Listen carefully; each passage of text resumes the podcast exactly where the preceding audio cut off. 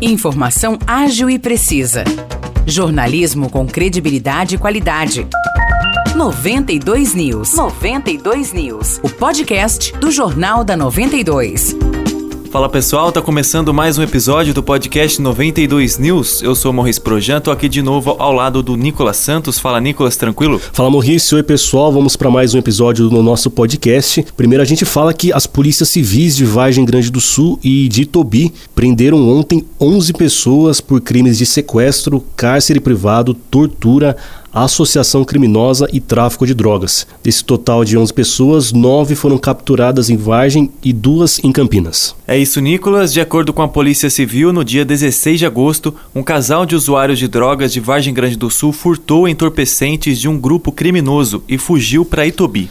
A esses criminosos foram até Itobi, sequestraram o casal e o levaram até um canavial, onde ocorreram várias agressões. As polícias de Vargem Grande do Sul e Itobi trocaram informações e identificaram os 11 suspeitos envolvidos nesse caso, e ontem de manhã foram feitas as prisões. Aqui em São João da Boa Vista, a Santa Casa Dona Carolina Malheiros alerta a população para a tentativa de aplicação de um golpe. Pelo menos sete parentes de pacientes internados na UTI relataram que receberam ligações de golpistas que se passavam como médicos do hospital e pediam dinheiro via Pix para a continuidade do tratamento. A Santa Casa, a dona Carolina Malheiros, esclareceu que, em hipótese alguma, pede dinheiro para realizar exames ou procedimentos em pacientes internados.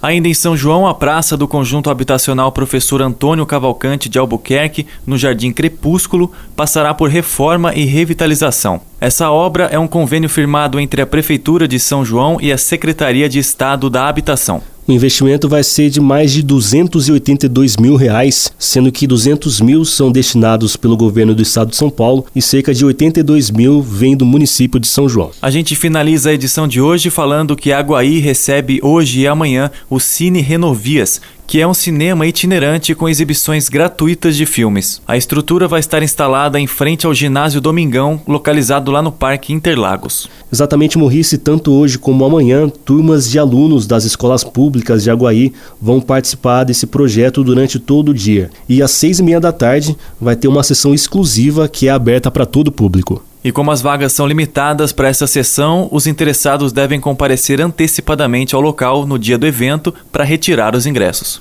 Por hoje é isso e para saber mais detalhes de todas as notícias é só conferir nosso jornal na íntegra, disponível na página 92FM São João no Facebook. Valeu pessoal, até a próxima, obrigado Maurice. Eu que agradeço Nicolas, tamo junto e até o próximo episódio.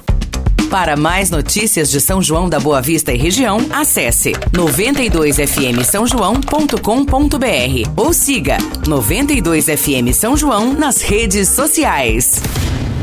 92